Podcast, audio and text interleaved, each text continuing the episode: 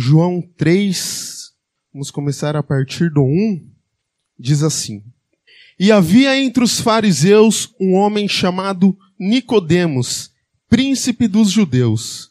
Este foi ter de noite com Jesus e disse-lhe: Rabi, bem sabemos que és mestre vindo de Deus, porque ninguém pode fazer estes sinais que tu fazes, se Deus não for com ele. Jesus respondeu e disse-lhe: Na verdade, na verdade te digo, que aquele que não nascer de novo não pode ver o reino de Deus. Disse-lhe Nicodemos: Como pode um homem nascer sendo velho? Porventura, pode tornar a entrar no ventre de sua mãe e nascer? Jesus respondeu: Na verdade, na verdade te digo que aquele que não nascer da água e do espírito não pode entrar no reino de Deus. O que é nascido da carne é carne, o que é nascido do espírito é espírito. Não te maravilhes de ter dito, necessário vos é nascer de novo. Então, nós encerramos a leitura com o texto base do nosso acampamento. É Jesus falando com Nicodemos. Não te maravilhes de ter dito, necessário vos é nascer de novo. Irmãos, esta passagem é muito interessante, porque Nicodemos, ele chega e ele reconhece em Jesus a grandiosidade dele. E ele vê que Jesus não é um homem qualquer. Mas quem que era Nicodemos? Logo no primeiro versículo, nós vemos que Nicodemos era o príncipe dos judeus. O príncipe dos judeus, irmãos, era aquele que era um dos governantes do sinédrio. E é algo parecido com hoje, com o que nós temos, por exemplo, no STF aqui no Brasil. Então, Nicodemos, ele não era um homem, vamos dizer assim, ignorante ou um homem de pouco estudo. Pelo contrário, Nicodemos, ele era um homem rico, um homem de grande intelectualidade, um homem de poder, um homem de influência. E ele teve uma crise existencial ao conversar com Jesus e ao ver a grandiosidade da vida espiritual. Então, o que, é que nós podemos começar a aprender com Nicodemos? Irmãos, vida religiosa não significa nada. Uma vida religiosa não presta para nada. Não tem serventia nenhuma para o céu. Veja quem era Nicodemos. Um homem sábio, um homem inteligente, mas que reconheceu a grandeza de Jesus. E quem que era Jesus, irmãos? Se nós formos ver, um homem que nasceu numa manjedoura, simples, um homem que talvez hoje em dia nós diríamos que era uma pessoa de poucos estudos, talvez. E nós temos mania, né, de julgar muitas pessoas pela aparência, né? Então, se nós virmos hoje, por exemplo, Nicodemos por aí, nossa, olha Nicodemos passando, que homem inteligente. Aí às vezes Jesus passa na nossa frente, nós nem reparamos. Porém, Nicodemos viu que Jesus era diferente. Ele foi ter com Jesus de noite e chamou de Jesus de Rabi. Ele chegou em reverência a Jesus. Rabi significa mestre. Ele falou: Rabi, bem sabemos que és mestre vindo de Deus, porque ninguém pode fazer esses sinais que fazes se Deus não for com ele. Então aí, ontem à noite, a pastora Margarete chegou aí numa ideia, talvez dizendo que Nicodemos, por conta da posição dele, ele devo, chegou à noite para ter com Jesus, talvez por motivo de medo de ser julgado pelo restante dos, dos fariseus. Ou talvez eu vi uma outra alternativa também que ele não quis importunar Jesus, por isso que chegou à noite em ter com ele. Não sabemos o motivo. Mas Jesus, com uma frase, fez Nicodemos questionar tudo, absolutamente tudo que ele conhecia de mundo. E com uma frase, Jesus abriu a mente de Nicodemos e fez ele ter vontade de nascer de novo. Jesus fala para ele: necessário é nascer de novo. E Nicodemos, sem entender, pergunta: Senhor, é possível um homem velho já formado entrar novamente ao ventre de sua mãe para nascer de novo? Então nós vemos que Nicodemos ele estava interessado. Ele queria saber como que fazia para nascer de novo, porque ele viu que Jesus era diferente. Jesus trata de uma das doutrinas fundamentais da fé cristã, a regeneração ou o nascimento espiritual. O que é o nascer de novo? E por que nós precisamos dele? Nascer de novo é a transformação de vida que a pessoa tem quando quer entregar a sua vida para servir a Jesus. Romanos 12, no 2 diz: Não vos conformeis com este mundo, mas transformai-vos pela renovação do vosso entendimento, para que experimenteis qual seja a boa, agradável e perfeita vontade de Deus. Então é necessário nós nos transformarmos. Em Efésios 4, 23 diz que quanto ao trato passado, vos despojeis do velho homem, que se corrompe pelas concupiscências do engano, e vos renoveis no espírito do vosso sentido, e vos revistais do novo homem, que segundo Deus é criado em verdadeira justiça e santidade. Então, irmãos, nascer de novo é essa transformação. É abandonar o velho homem, é abandonar as antigas práticas que nós tínhamos, para começarmos a viver segundo a vontade de Deus, em que nós somos criados em verdadeira justiça e santidade. Depois disso, depois de entregarmos a nossa vida a Jesus, Deus nos concede a vida eterna. E ao nos conceder a vida eterna, nós nos tornamos filhos de Deus e, consequentemente, herdeiros. Herdeiros que não se conformam com este mundo, que são criados em verdadeira justiça, em verdadeira santidade. O que que significa não nos conformarmos com este mundo? Significa, irmãos, eu não ser igual ao mundo, eu agir diferente. Onde nós estivermos, nós somos a diferença. Onde nós estamos. Aqui no, no nosso meio é muito fácil nós sermos diferente, porque quantos aqui também são diferentes? Estamos com o mesmo propósito. Todo mundo aqui é crente, todo mundo aqui é evangélico. Muito fácil ser evangélico aqui nesse meio. Mas e no trabalho? Quem sou eu quando ninguém está vendo? Quem é você quando ninguém está vendo? Quem é você quando não tem nenhum irmão aqui da igreja ao seu lado para julgar as suas atitudes? Quem é você quando lá na empresa, quando não tem nenhum irmãozinho para ver o que você está fazendo? Quem é você na faculdade? Quem é você nos seus pensamentos? Porque muitas vezes nós pensamos apenas nas nossas atitudes externas, mas e nos nossos pensamentos? Quem sou eu no meu pensamento? Já pararam para pensar nisso? Quem é você no seu pensamento? O que você está pensando? O que passa pela sua mente? Ninguém pode saber, mas Deus sabe. Deus sabe exatamente quem nós somos. Por que nós precisamos nascer de novo? Nós precisamos nascer de novo porque a nossa natureza é pecadora. E por ela nós somos incapazes de obedecer a Deus. Romanos 3:23 diz: Porque todos pecaram e destituídos estão da glória de Deus. Salmos 51:5 diz: Eis que em iniquidade fui formado e em pecado me concebeu minha mãe.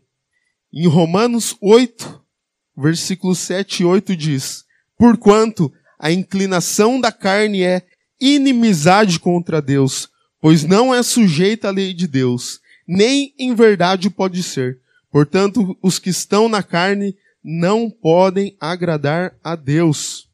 Irmãos, nós, pelas nossas próprias vontades, nós não conseguimos agradar a Deus, porque a nossa natureza é pecaminosa.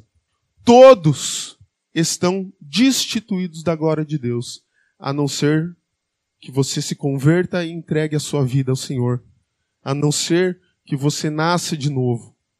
Então, irmãos, pela nossa própria natureza, é impossível eu estar em comunhão com Deus. Nós já nascemos no pecado. Olha aqui em Salmos.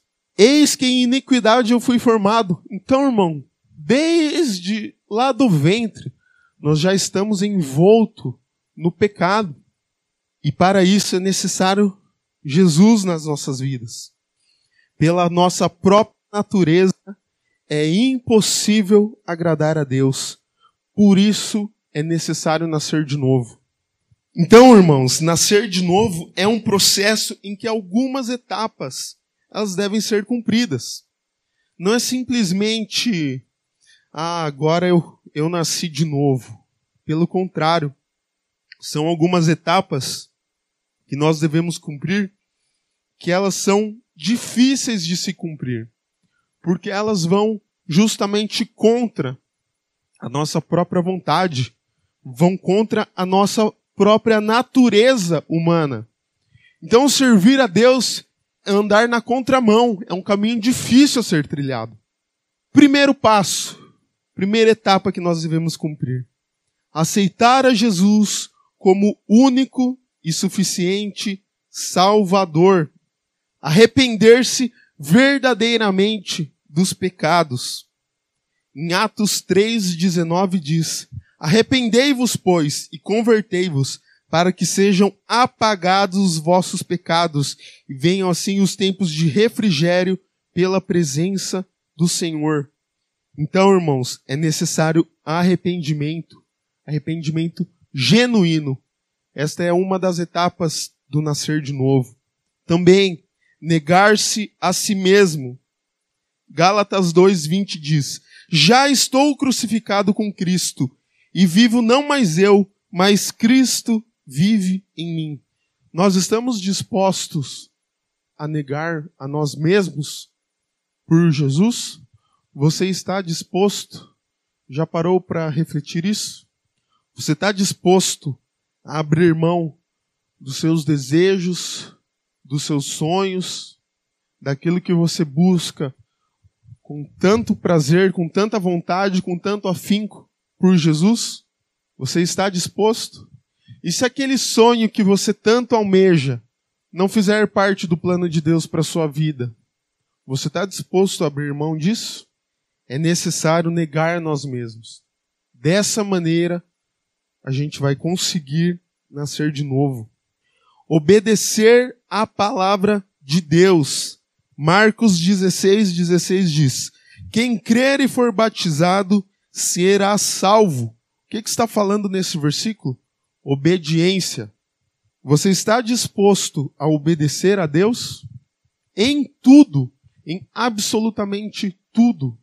Ou você tem algum pontos aí ou você obedece a Deus até certo ponto, até certa instância. Olha, eu obedeço a Deus para vir na igreja, eu obedeço a Deus para fazer os devocionais, mas agora, isso aqui eu não vou abrir mão. Isso aqui é meu, eu sou desse jeito, eu nasci assim, sou sempre assim, não tem uma música assim? tem, né? Gabriela, eu não nasci assim, só vivo assim. Será? Você não está obedecendo a Deus. Vou ler novamente Marcos 16, 16. Quem crer e for batizado será salvo. Para alcançar a salvação é necessário obediência. Você ama Deus?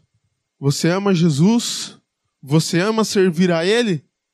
Quer saber qual é a maior prova que você pode dar para Deus que você ama Ele? Obedecer.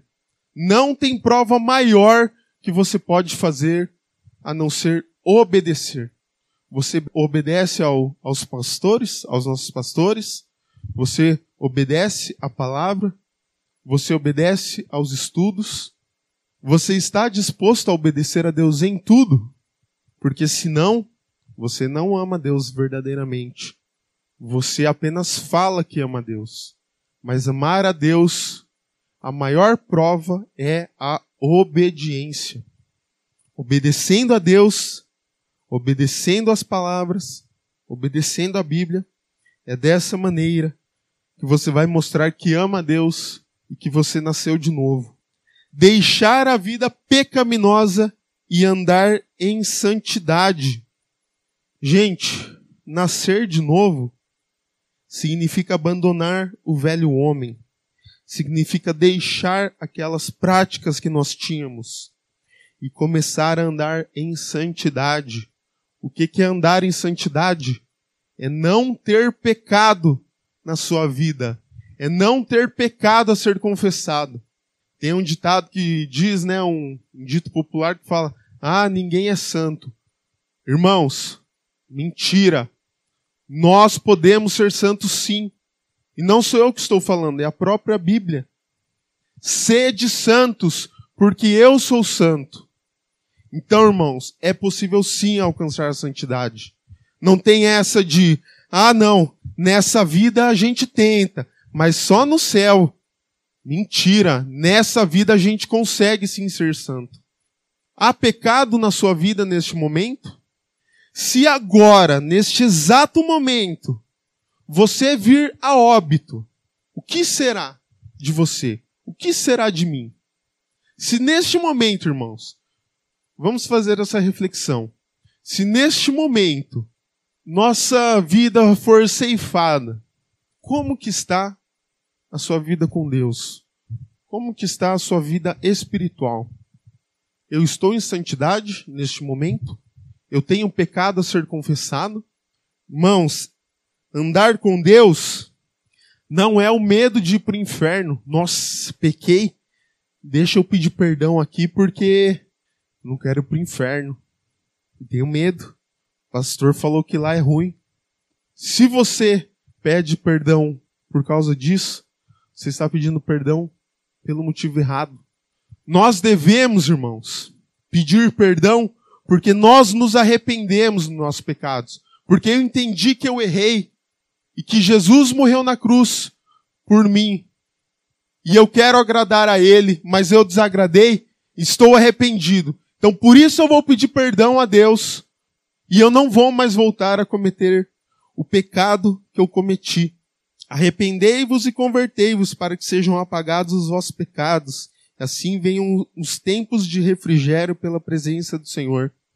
Irmãos, andar em santidade é andar livre do pecado. Olha o que fala em Apocalipse 2:5. Uma passagem muito interessante a respeito de pecar.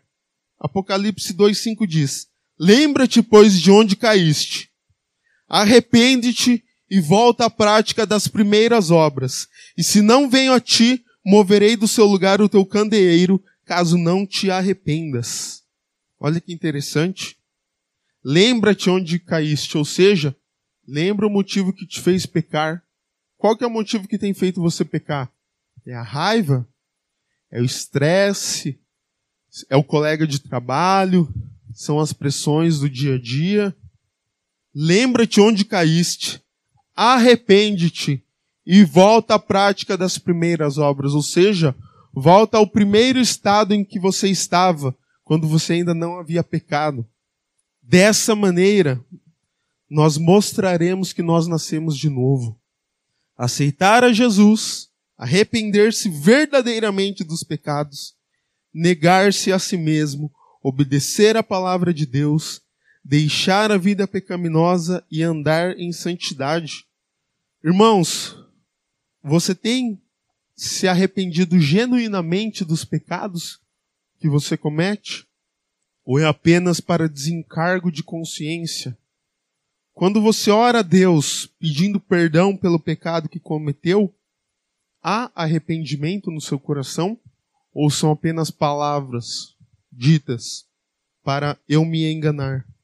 Porque o arrependimento, ele faz com que nós não tenhamos mais aquele desejo de voltar a cair.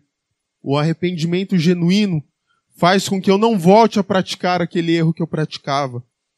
Jesus falou em uma das suas passagens: vai e não peques mais. Quantas vezes nós não temos caído no mesmo pecado? Quantas vezes nós não temos cometido os mesmos pecados repetidamente, repetidamente? É sempre a mesma coisa. É sempre aquele nosso ponto fraco. Quantas vezes, irmãos, nós não já oramos, pedimos a Deus, pedindo perdão pela mesma coisa? Para para pensar. Quantas vezes você pediu já perdão para Deus por ter mentido? Era para ter mentido uma vez só. Por que, que voltou a se repetir? Por que, que voltou a acontecer de novo? Quantas vezes você orou pedindo perdão a Deus porque se masturbou? Porque viu pornografia? Quantas vezes você já orou e pediu, Senhor, me perdoa, me masturbei de novo? Passa algum tempo, você não toma medidas para que não volte a acontecer de novo e cai de novo no mesmo pecado. Senhor, estou aqui de novo pedindo perdão porque eu me masturbei, que eu vi pornografia. Quantas vezes você já não orou pedindo perdão a Deus porque você perdeu o controle e ficou puto da vida? Quantas vezes você não se descontrolou no trânsito e orou pedindo perdão a Deus por isso? Quais são os frutos do Espírito? Controle próprio, irmãos. Nós não temos desculpa de que, ah, eu sou desse jeito, é o meu gênio, não consigo me controlar. Mentira, você não quer se controlar. Controle próprio. Aquele que nasceu de novo deixa a vida pecaminosa e não volta a praticá-la. O nascido de novo tem uma vida liberta do pecado. Ele tem um desejo sincero e um esforço, aquele esforço verdadeiro em agradar a Deus e evitar o mal. Você tem aquele desejo sincero de agradar a Deus e de evitar o mal? Isso é conseguido através da comunhão com Cristo e da dependência do Espírito Santo. É dessa maneira que a gente consegue evitar o mal. E aí, como que está a sua vida espiritual? Como que está a sua vida com Deus? Você está dependente do Espírito Santo? Ou você está extinguindo o Espírito Santo pouco a pouco? Veja bem, quando nós nascemos de novo, é criado em nosso coração, irmãos, aquele desejo de abandonar tudo, de abandonar tudo, falar, olha aqui, o que, que eu estou fazendo? Rabi, quero ser como o Senhor és. Quero abandonar tudo. Quero te servir. Já estou crucificado. Não vivo eu, mas Cristo vive em mim. Pare e reflita. Você tem esse desejo de agradar a Deus sobre todas as coisas? Em todas as instâncias da sua vida? Se não, isso é um sinal que você não nasceu de novo. E você apenas está vindo na igreja, vivendo uma vida que nem Nicodemos vivia, uma vida religiosa, não uma vida de salvação. Quantos dos pontos listados aqui eu não estou errando? Será que realmente eu nasci de novo? Gente, o novo nascido, ele precisa sempre estar em alerta para que ele não se desvie. Porque o relacionamento com Deus é um relacionamento voluntário e dissolúvel. Você serve a Deus não porque você é obrigado. Esses dias aí na, na escolinha com a criançada, o negócio pegou fogo, irmãos. Eu não consegui nem dar a aula que eu tinha preparado, porque entrou numa rodada de pergunta e alguma das coisas que a gente falou lá foi sobre servir a Deus de maneira voluntária. Olha as perguntas. Se Deus já sabia que Adão e Eva iam pecar, por que, que ele colocou o fruto lá no meio? E aí? Olha a pergunta que a criançada está fazendo. E aí, irmã? Difícil, hein? hein? Por quê? Não seria muito mais fácil Deus não colocar o fruto lá? Porque se ele já sabia, olha a outra, aí já começou a engatilhar. Ah, se Deus já sabia que Satanás ia trair, por que, que ele não se preparou antes?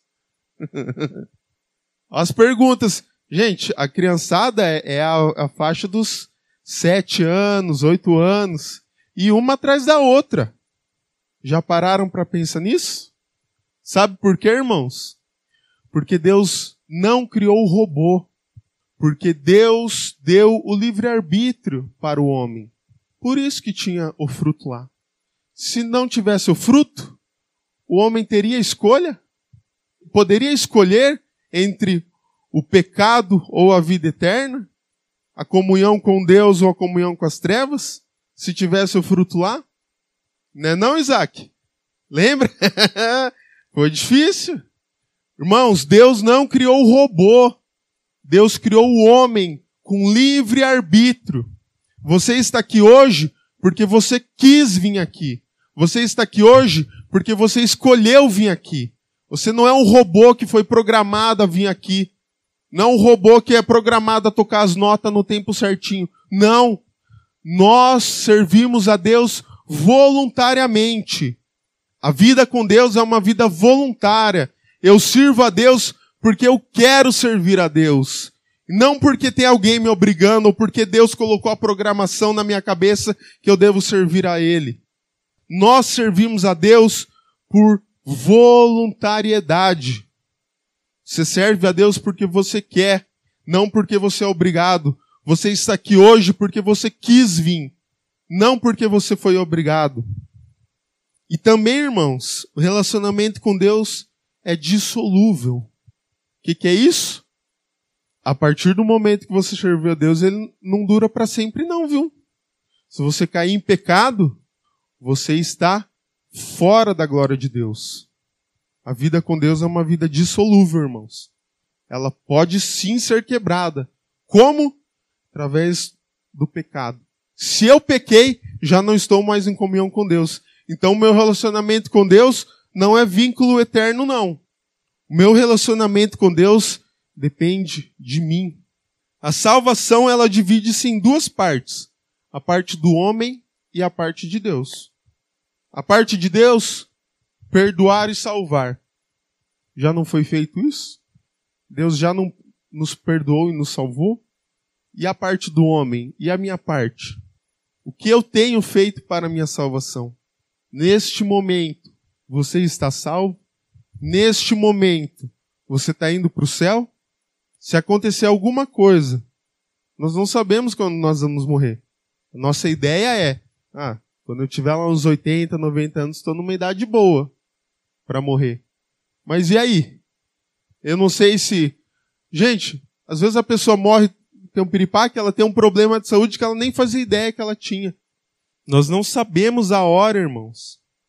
Por isso que nós devemos estar sempre preparados. A gente fica, né? Ah, não. Mas ainda não aconteceu todos os sinais para a volta de Jesus. Não foi erguido o templo lá em Israel, mas ó, tô de olho, hein? Fico vendo lá.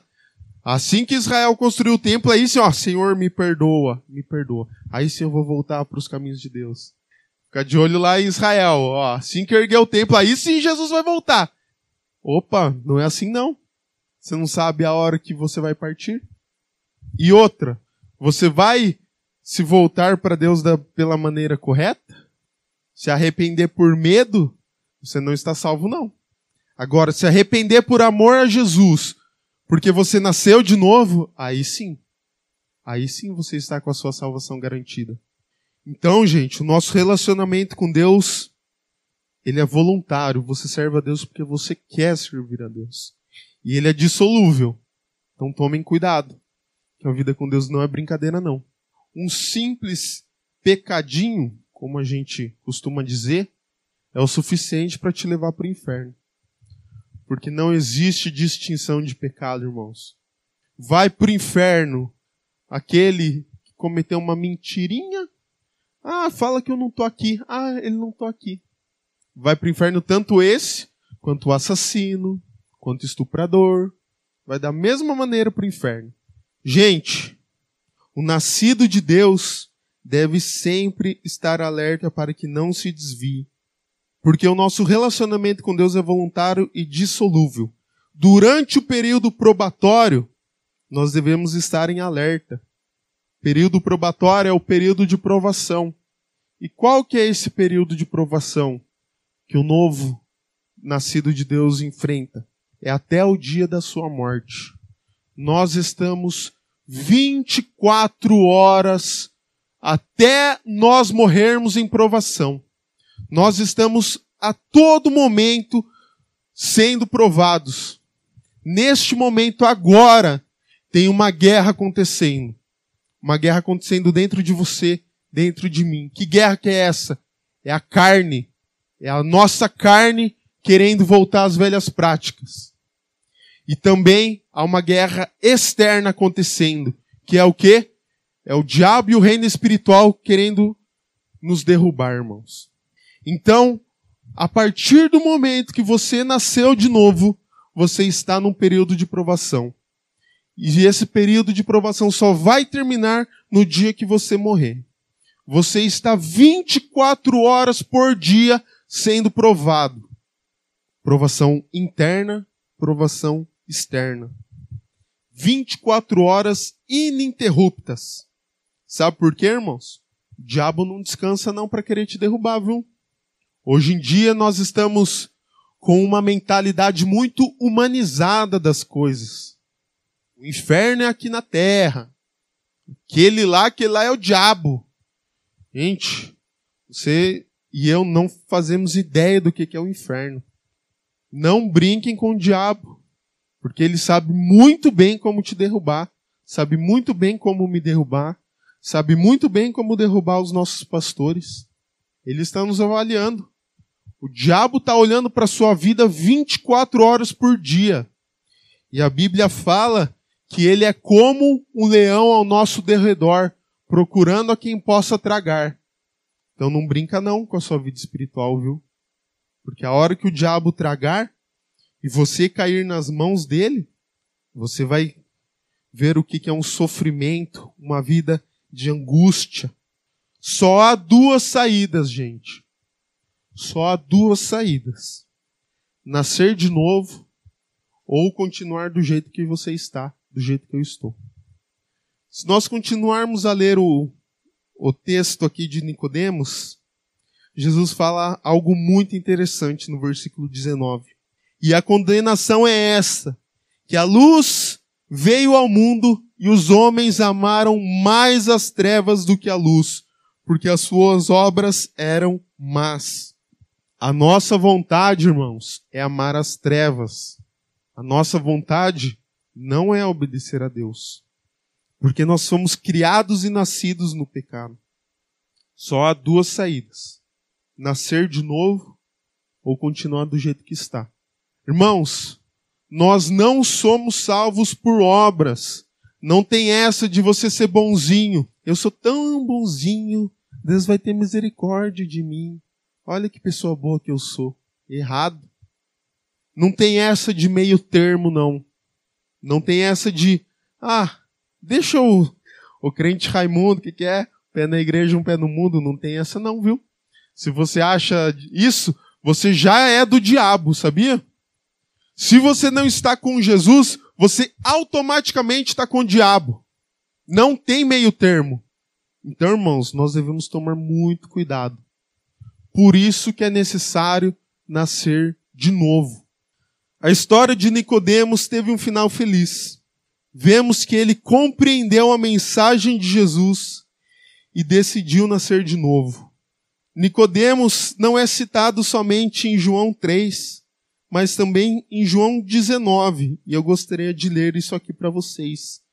João 19, eu vou ler para vocês a partir do 38. Depois disso, José de Arimateia, o que era discípulo de Jesus, mas oculto por meio dos judeus, rogou a Pilatos que lhe permitisse tirar o corpo de Jesus. E Pilatos lhe permitiu. Então foi, tirou o corpo de Jesus.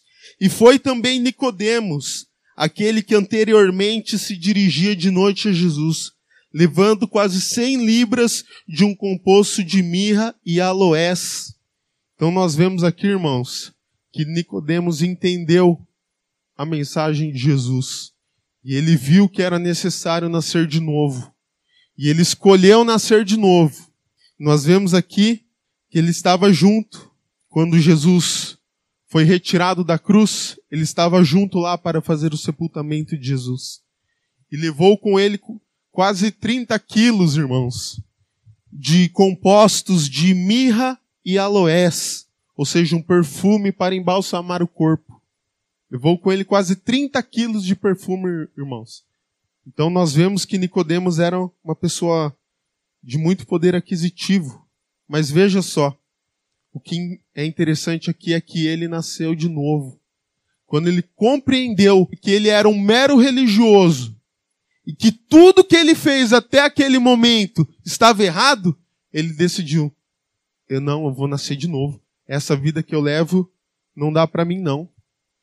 Ainda há tempo de nascer de novo. E se foi esse o tema do nosso acampamento, então significa que há pessoas que necessitam nascer de novo. Qual será o fim da sua história? Qual será o fim da minha história? Quando soprar dos meus pulmões o último sopro de vida, aonde eu passarei a eternidade? Aonde você passará a eternidade? Necessário é nascer de novo.